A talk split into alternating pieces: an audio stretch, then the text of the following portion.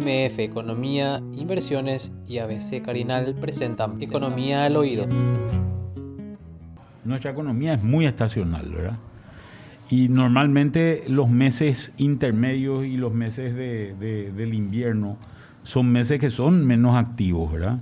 Porque, por ejemplo, nosotros casi no tenemos productos de agricultura, a excepción de la caña y algo de cítricos, que no es muy grande hoy en términos de lo que es, eh, de lo que es la agricultura, no tenemos mucho impacto en, en el sector agrícola. El sector ganadero, que en realidad cuando se mide la ganadería, se mide por la cantidad de faena que tienen, la cantidad de animales faenados, hay un incremento o hubo un incremento de faena muy importante. Ahora creo que se está normalizando esa situación porque mucha gente el año pasado no llegó a los valores que no, llegó a, los pesos, digamos, que eran razonables. Entonces retuvo Hacienda también eh, en un momento. Eh, eh, recordamos que hace un año más o menos estábamos en esta situación de sequía importante, incendios, etcétera, que afectó sobre todo a campos ganaderos de manera, de manera importante. Entonces, él, básicamente lo que hizo mucha gente es aprovechó aquel que tenía, que tenía donde, donde tener su ganado, eh, aprovechó también los bancos en ese mismo momento estaban dando condiciones para refinanciar las deudas.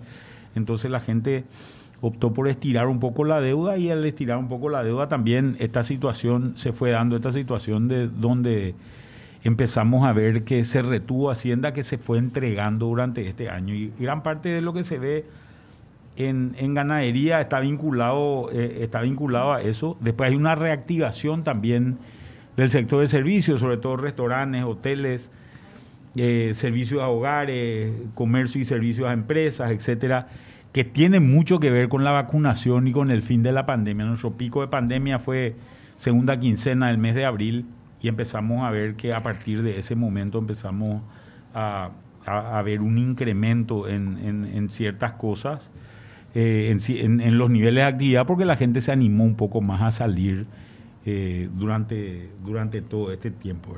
Hay un medio, por ejemplo, hoy le llaman una luna de miel epidemiológica a lo que estamos viviendo. Era un poco raro el, el título, pero me parece que que, se entiende lo que, lo, que quieren plantear, ¿verdad? Ahora, julio del año pasado se empezaba un poco a liberar también las actividades, Manuel. ¿eh? Empezaba un poquito más Un poquito más, pero comparativamente en realidad este, eh, este año ha, habido mucho más. Mucho más eh, liberación de actividad. Y como te decía, la agricultura es uno de los que hace caer, y el otro es la parte de electricidad, ¿verdad? La generación de energía eléctrica que está muy golpeada por las vacantes del O sea, que eh, leí en estos días que se publicaba en ABC la contradicción, ¿verdad? ¿Cómo se puede estimar un crecimiento como el que se está esperando cuando el consumo de energía eléctrica va siendo muy limitado, digamos? En, cuanto a la comparación con respecto al año pasado es mucho menor. Entonces, eh, como que hay una, una contradicción, decían. Sí, yo en realidad eh, veo nosotros hasta ahora no cambiamos nuestra estimación, ¿verdad? ¿Cuánto es la estimación de MF? Eh, la estimación nuestra es de 4%. 4%. De crecimiento. Eh, el Banco Central había iniciado con una más alta y creo que ahora está más optimista, ¿verdad? Está con 4,5. Había iniciado con 3,5, creo. Subió a 4,5 y nosotros no veíamos el, 4, el 3,5 y tampoco vemos el 4,5, ¿verdad? Eh, en el sentido de que en realidad eh, se esperaba algún tipo de pico. Ahí estamos viendo algunos, algunos valores que, creemos que son importantes de, tenerlos en cuenta. Eh, fíjense que consistentemente, por ejemplo, la construcción ha venido creciendo durante este periodo de tiempo.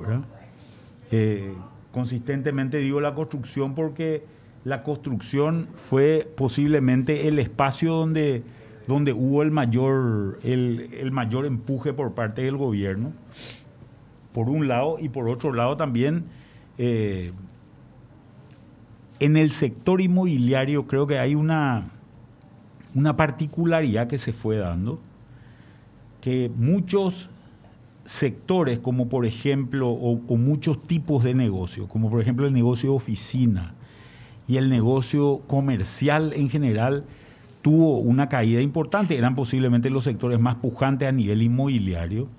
Sin embargo, hubo un incremento a nivel de vivienda, de vivienda de fin de semana y del sector logístico también del desarrollo inmobiliario. ¿Por qué la vivienda? Mucha gente tuvo que hacerse su oficina en su casa, ¿verdad?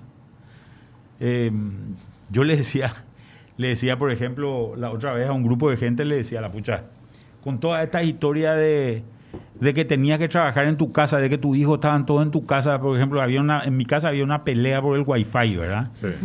Eh, papá, tengo un examen, no, y yo tengo una reunión y, entonces al final tuve que poner otro wifi en, eh, eh, en mi casa. Con nuestro internet que, que no da abasto. Claro, el internet no da abasto. En, en fin, ese proceso ha, sido un proceso donde la gente empezó a valorar mucho más su casa, ¿verdad? Se invirtió también en la casa. Y, por eso se invirtió en la casa porque empezó a valorar mucho más tu casa. Vos de, de, estar, no sé, unas cuantas horas despierto y después tener que irte a dormir, usar tu casa casi de, hotel, ¿verdad? De repente cuando trabajas mucho o los fines de semana solamente, la gente dijo, a la pucha, ahora estoy mucho tiempo, voy a voy a hacer un cuartito, voy a ampliar mi, ancho de banda, voy a armarme una oficina más cómoda. Gente que no iba a ir de vacaciones dijo, vamos a tener que quedarnos en la casa, entonces pongámonos un poco más de comodidad. Exactamente. O gente que hacía oficina en Asunción que tiene poder adquisitivo y fue a San Bernardino, por ejemplo. Muchísima gente invirtió en San Bernardino. Sí. Y Se mudó incluso. La vivienda de fin de semana en general tuvo muchísimo impacto, ¿verdad?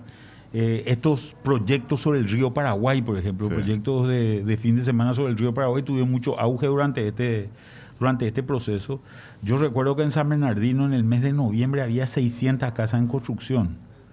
O sea, realmente un auge para una ciudad pequeña, ¿verdad? como, es, como es el caso de San Bernardino, Entonces, y el otro tema, el tema logístico, ¿verdad? Muchas empresas que tenían que poner, eh, que ponían su mercadería enfrente al público, tal vez en un, en un espacio comercial o algo por el estilo, decidieron hacer, o, hubo mucho más auge del delivery, entonces necesitaban más de un espacio logístico, un galpón, algo por el estilo, donde puedan realmente ir distribuyendo su mercadería de manera más cómoda. Entonces también hay un auge en ese tipo de, de, de producto inmobiliario, ¿verdad?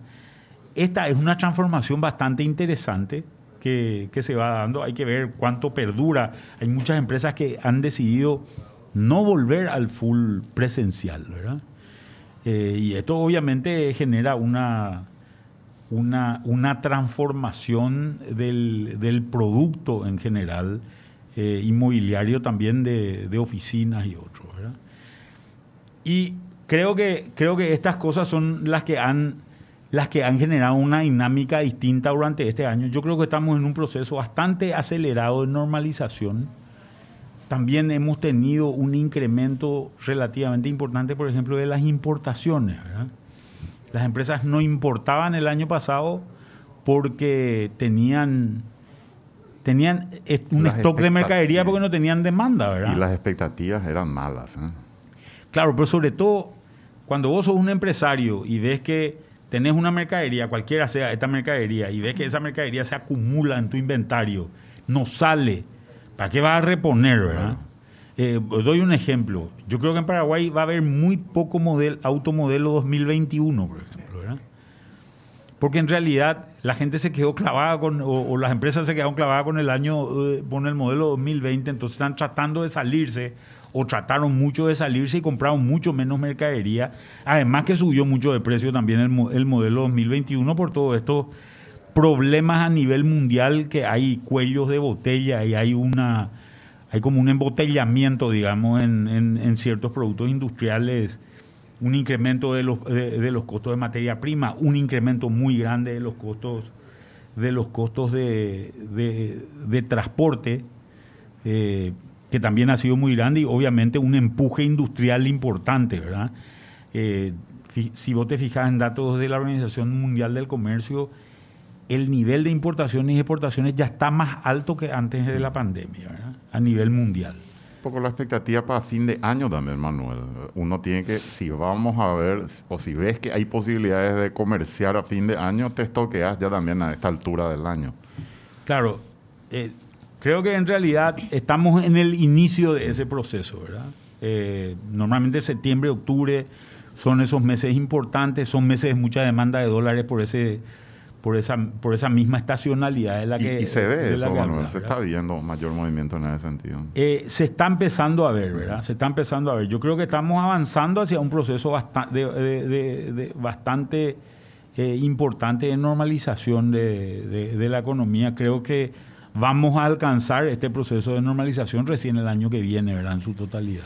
Y el tema de las obras públicas, Manuel, porque se está viendo una suerte de desaceleración también ya, evidentemente, porque eh, estamos en proceso de, de eso, ¿verdad? De reapertura y que evidentemente el fisco se está quedando sin recursos y es que ya no tiene luego recursos, ¿verdad?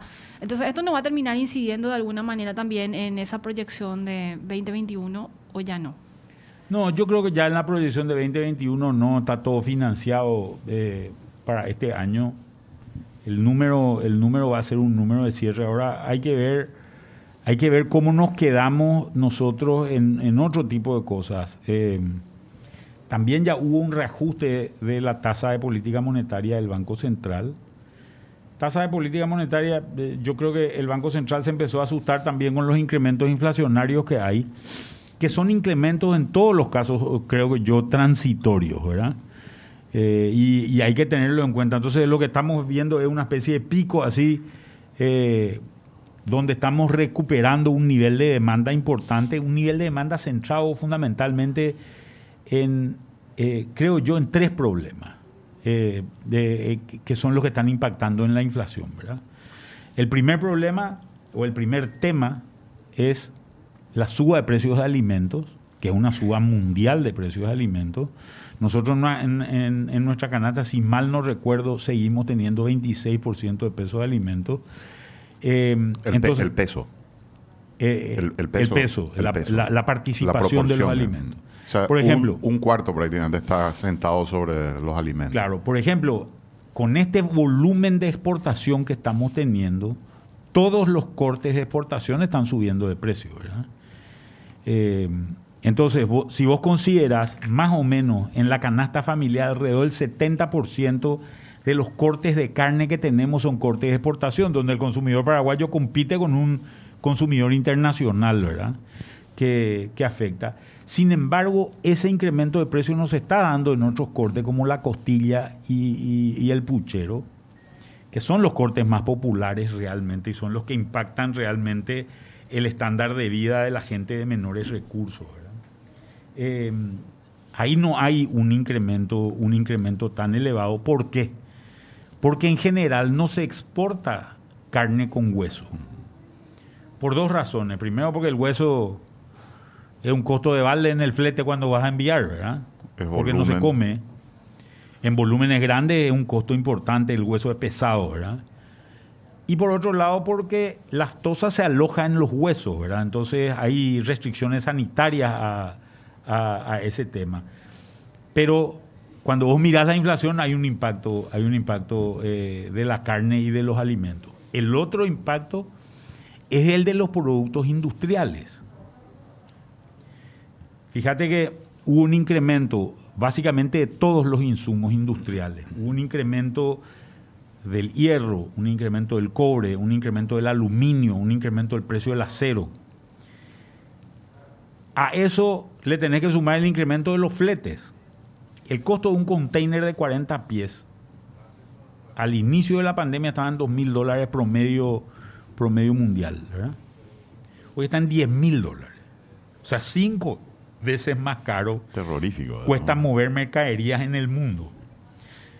Y a nosotros se nos complica todavía, todavía más por la bajante del río que tenemos. Nosotros metemos casi 80% de nuestras mercaderías por río.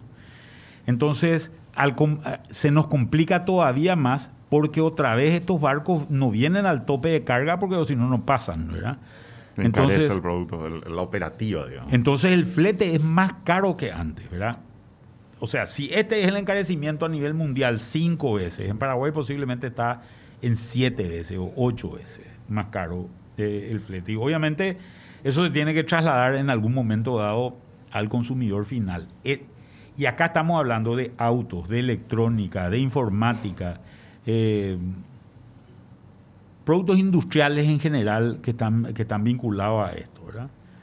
Me parece que, que, también una, una, cuestión que es importante de, de, de, destacar en este marco de cosas es que si bien la inflación se va, se va a acumular, acá hay una especie de debate, tal vez no, no muy público, ¿verdad? de la situación entre el Ministerio de Hacienda y el, y el Banco Central. El Ministerio de Hacienda se está quedando sin dinero, ahora sacaron su último, su último, eh, eh, eh, digamos, su última ley que, fue aprobada. En esa ley están usando básicamente todos los desembolsos que le está haciendo el Fondo Monetario Internacional, por tanto tiene un costo muy bajo para, para el fisco en general pero ya no hay programas de expansión eh, importantes, ¿verdad? No vamos a tener un nuevo Pitibó, no vamos a tener un nuevo Yangareco, y creo que la gente sabe muy bien esa, eh, esa realidad, por eso también hay mucha presión para la reapertura, porque, pero esto es muy positivo, ¿verdad? Por otro lado, países como Estados Unidos están con serios problemas porque siguen con sus procesos de, expansión eh, con, siguen dándole plata a la gente y con esta plata que le dan a la gente tienen, tienen un doble problema. El primer problema que tienen es que les cuesta una fortuna y el otro problema que tienen es que la gente no quiere volver al mercado de trabajo. Claro, ¿para qué va a volver si volver a perder la, perder la plata que te pagan y te pagan 1.500 dólares por mes, verdad? Eh, en Chile está pasando esto y esto está afectando las políticas fiscales de los distintos países cosa que dentro de todo Paraguay no tiene, ¿verdad? Y es, yo creo que es un elemento muy positivo para nuestro caso que no tengamos esta complicación extraordinaria. ¿verdad? Ahora, que el nivel de esta, esta medición que hace el Banco Central, Manuel, eh, ¿qué es lo que, eh, se, o sea, lo que se percibe que se va normalizando un poco la, la actividad económica y porque eh, se aprecia como que eh, cayó el ritmo de crecimiento. Veníamos por encima del 6% en los últimos meses y ahora te cae a 3% la medición que hacen. claro, pero cuando medís porcentualmente tenés que saber sobre qué base estás midiendo, ¿verdad? Cuando estabas midiendo sobre valores negativos, como tenías anteriormente, obviamente vas a crecer más alto, ¿verdad? O sea, vos venías en 100, te caíste a 90, eh, después vas a crecer seguramente vas a crecer eh, 10, eh, 10 sobre, sobre 90. Pero 10% sobre 90 recién tenés 99, no alcanzaste todavía 100. Mm. No estás todavía igual que antes, ¿verdad? Después vas a ir creciendo sobre 99, ya, ya va a ir creciendo 2 o 3%, pero ahí, ahí recién hay un crecimiento sobre la base elevada que tenías antes, ¿verdad? Que es lo que estamos viendo y lo que vos le estás refiriendo, Roberto, porque en mayo, junio es cuando la cuarentena se hace más estricta, vamos a decirle, y por eso tenemos los saltos de este año de 12% en mayo y 6,6% en junio.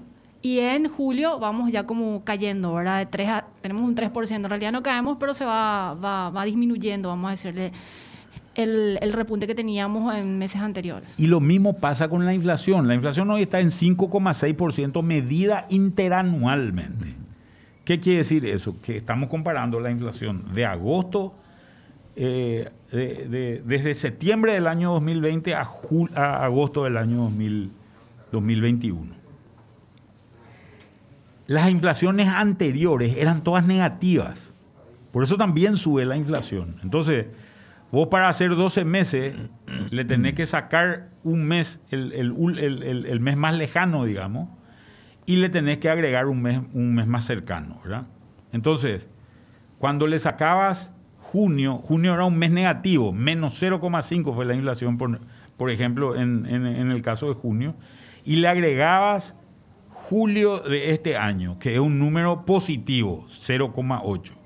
El resultado es un resultado más elevado por, definición, ¿verdad? Por esta, por esta, que es un tema matemático más que, más que de, elevarse los precios realmente. Pero también la gente nos va a decir, y yo creo que todos los oyentes eh, tienen muy claro eso, de que te está subiendo los precios de la carne, te está subiendo los precios del pollo, te está subiendo los precios de, de, alimentos en general. Y si te quería cambiar tu auto, tu auto seguramente va a estar más caro también, ¿verdad? Claro. Ahora, la canasta de alimentos creo que creció 11% en, la última medición con respecto, interanualmente hablando. Sí. Aprox. Y nuevamente... Sí. Que es lo que vos estabas mencionando, ¿verdad? Que es lo, que más pesa, digamos.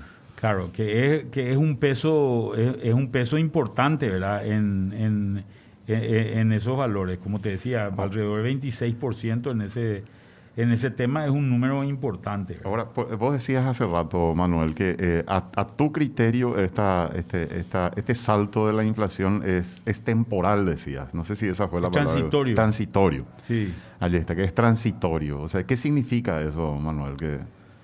Transitorio quiere decir que está pasando esto que te digo, ¿verdad?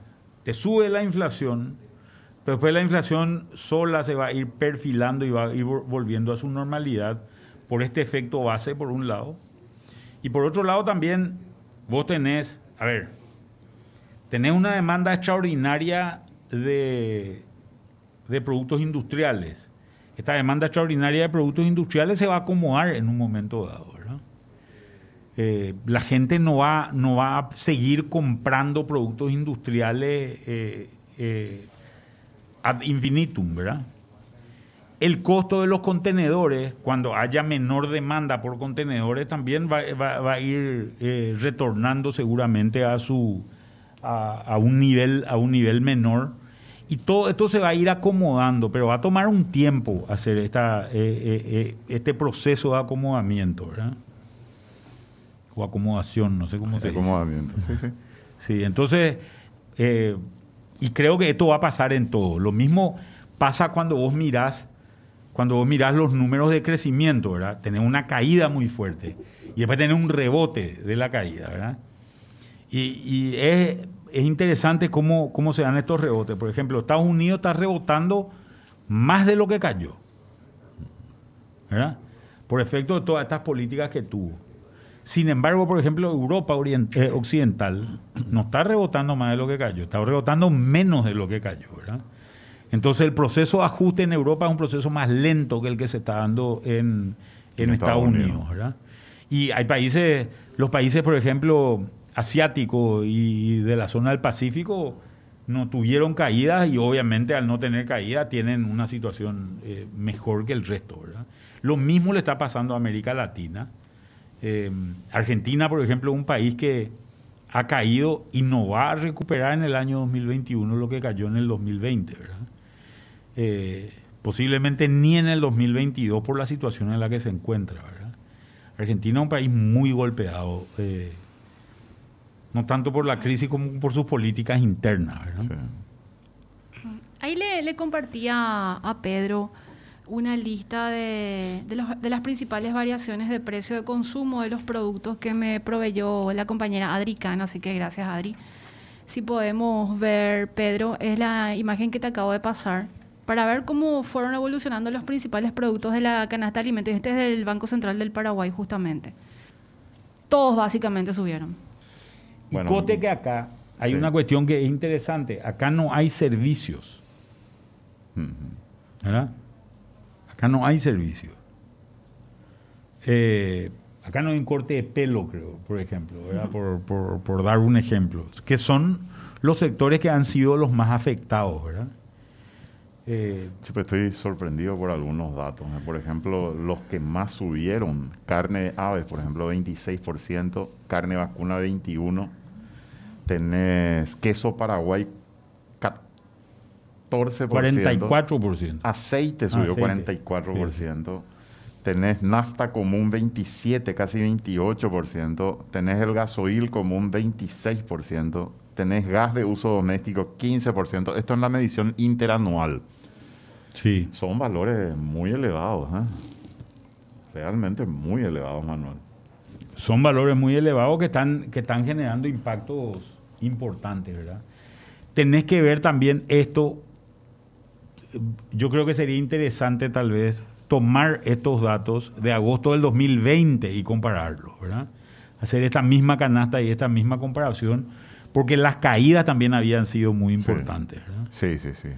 Por la baja demanda que hubo. Claro. Y por las dificultades en la comercialización, una cantidad de cosas. Claro, habían muchas de estas cosas que habían caído de manera muy significativa. Tal vez no tanto, ¿verdad? Pero, pero, pero, pero sí, habían, sí habían caído de manera significativa, ¿verdad? Y hay cosas acá que están empezando a subir. Fíjate que eh, en el mensual, que Sí. creo que es un indicador más interesante también, en el mensual hay una suba importante de carne de ave y- de cerdo. Mucho tiene que ver con el precio del maíz y mucho tiene que ver también con El problema que tuvimos. el problema de los camioneros, ¿verdad? Que, que cerraron, que, que cerraron y generaron una escasez relativa de ese producto. El pasaje interurbano también subió, fíjate ahí abajo, Sí. Eh, 8%. eh, que es casi la suba, la, la suba del, de- de- del pasaje. También estos sectores eran sectores muy golpeados, fueron sectores muy golpeados ante la pandemia, todos los propietarios de ómnibus que hacían transporte interurbano. Y fíjate que las carnes son las que subieron en el mes de agosto. Carnes de todo tipo. ¿eh? Ahí le pasé también un link a Pedro, gracias a Sara que nos escucha también, Sara Moreno, que me compartió el link de, de un material que hicieron en, en el impreso justamente sobre los precios de la carne bovina, porcina y aviar que aumentan un 32% en promedio y tenemos los diferentes cortes, ahí está el comparativo de eso que decías Manuel, agosto 2020 Ah, versus acá tenés. 2021 y La carnaza de primera blanca, por ejemplo, de 28 mil a 40 mil guaraníes. Entre el 20 de agosto del 2020 y el 20 de agosto del 2021. Tenés la carnaza de primera, la paleta, casi 29 mil guaraníes costaba, subió a 40 mil. La carnaza de primera rabadilla de 33 mil a 48 mil guaraníes. La carnaza negra de 32 mil a 44 mil guaraníes. La carnaza de segunda de 22 mil, casi 23 mil guaraníes a 28 mil guaraníes. Lo que menos subió. ¿eh? La carne molida de primera de 29 mil a 39 mil. Es por citar algunos, algunos ejemplos. Puchero de primera de 13 Sí, mil a que lo- 17 mil. Fíjate los cortes con, con Sí. hueso. Casi no o sea, subieron menos que subieron menos. Pero también sería bueno tener el comparativo con 20 de agosto del 2019. del ¿verdad? 2019. Que era una época normal, digamos. Que era una época normal, porque acá estamos comparando con un momento... de crisis. No, absoluta. en este momento, en el 20, el 20 de agosto del 2020, se estaban incendiando todos los campos ganaderos del Paraguay. ¿Verdad? Y es una cuestión... La gente estaba vendiendo su vaca para que no se muera, ¿verdad? El, car- el carnicero compraba la carne al precio que quería, ¿verdad? Fíjate que el impacto en costilla de cerdo no es tan alto. Sí, sí, sí. sí. Y después, ¿qué pasa? Viene una recuperación, la- el, precio, el precio del ganado subió más que antes también. ¿verdad? Nosotros teníamos precios, eh, no recuerdo exactamente, pero estábamos a 3 dólares 15, por ejemplo, el, el- el precio de faena de ganado. Hoy estamos a 4 dólares. Obviamente es un precio más caro por toda esta demanda internacional. Y, por, y lo otro que subió muchísimo el precio del maíz. El precio del el maíz se vendía, se vende este año un maíz de muy mala calidad, maíz de tercera, porque el maíz está, pasó por una helada y pasó por una, y pasó por una sequ- se- sequía. Ese maíz de, tercera hoy se vende más caro que el maíz de primera del año pasado. ¿verdad? Entonces, tenemos una situación distinta. Estamos en una, en una, en una situación bastante eh, peculiar. Por eso necesitamos una columna más acá en este que comparativo que tiene que ser la del 2019, no, para ver realmente cuál fue el movimiento, ¿verdad? Porque lo que tuvimos es un incremento, después una baja, y hoy tenemos seguramente un incremento mayor que el del 2019, pero no es tan alto como esto que... Habría que ver a qué tanto estamos del precio de una época normal. Exactamente, eso, eh, creo que eso es lo que tenemos que buscar. Sí. ¿Cómo, compa- cómo, cómo nos comparamos con las épocas normales, verdad? Interesante. Eh, llegaban algunas preguntas. Una de las personas dice, ¿por qué no se regula la exportación de carne, por ejemplo? Bueno, si vos Argentina está haciendo esto, me parece. ¿no? Argentina hizo y estaba haciendo eso también. ¿Qué es lo que pasa cuando regulas la exportación de carne? Y en Paraguay va a ser peor. Paraguay exporta el 70% de la carne que produce. Si vos regulás, va a caer inicialmente el precio del ganado y va a caer el precio de la carne. Pero ¿qué van a hacer? ¿Qué, qué va a pasar? Va a haber menos cría. Esto es lo que ocurrió en Argentina. En Argentina lo que pasó fue, eh, se, se prohibió la exportación. Cuando se prohíbe la exportación, baja de, de 60 millones de cabezas, ellos faenan alrededor de 12 millones de vacas. Al faenar la vaca, vos perdés una fábrica. Porque esa vaca puede tener una cría, ¿verdad? Que el día de mañana se puede convertir en, carne también, ¿verdad? Entonces, redujeron su producción y al reducir su producción de manera muy significativa, lo que ocurrió fue esa caída, eh, eh, esa caída violenta de precio, porque no le cerraba más al ganadero eh, armar la producción, lo que hizo fue achicó, achicó el hato, achicó la producción y todo lo que hay poco vale mucho, ¿verdad? Y empezó a subir el precio. El precio terminó siendo tuvo un más efecto contrario. Claro, el precio terminó siendo más alto de lo que era antes del, Del de la- cierre del mercado. cierre, ¿verdad? Qué ¿Qué es lo que está pasando hoy? Y hay que entender que, eh, por eso decía, este es un fenómeno transitorio. Una de las cosas que está pasando es 30% de la carne bovina que se consume en el mundo se consume en restaurantes. Y el 100% de los restaurantes estaba cerrado. ¿Verdad? Hace más o menos un año. Ahora se están reabriendo todos los restaurantes del mundo. Y la perrada tiene una ansia de salir y de dispersarse impresionante, ¿verdad? La perrada mundial, ¿eh? Sí, a nivel Sí. mundial. No, no es la No, perrada paraguaya, paraguaya. no. a ¿eh? nivel mundial. No, pero eso es cierto, mano. Sí. ¿eh? Sí. Mira que son Sí. Entonces, llenos. Claro, después de estar encerrado un año y medio, Ah, está podrido bien. Y la gente está empezando a salir, entonces hay mucha demanda de carne. Pero esto se va a normalizar en un momento dado, posiblemente, y esa normalización es una normalización que seguramente va a generar un impacto. ¿verdad? Una persona dice acá que la mejor carne no, la, no lo disfruta el paraguayo, lo disfruta Chile, Europa. Yo no coincido con esto. ¿eh? Lo que pasa es que el nivel de carne que se ha, que se ha producido en Paraguay ya es un nivel bastante, eh, eh, un nivel superlativo. Yo lo que les digo es, el ganadero le vende, vende al que le paga mejor, ¿verdad? Y hoy muchísimos supermercados están no- comprando novillos terminados similares a lo que se van a Chile o a lo que se van a Europa. Mira que la calidad que hoy encontramos Sí, en el mercado local es impresionante. No tiene Sí. nada que envidiarle a ninguna carne del mundo. ¿eh? Mira que Manuel, nuestra carne tiene un sabor tan particular, tan especial. ¿eh? Yo creo que es una, sinceramente le digo, puede competir en cualquier mercado, con cualquiera de las producciones. Yo creo que yo por lo menos encuentro productos de, de primera, ¿verdad?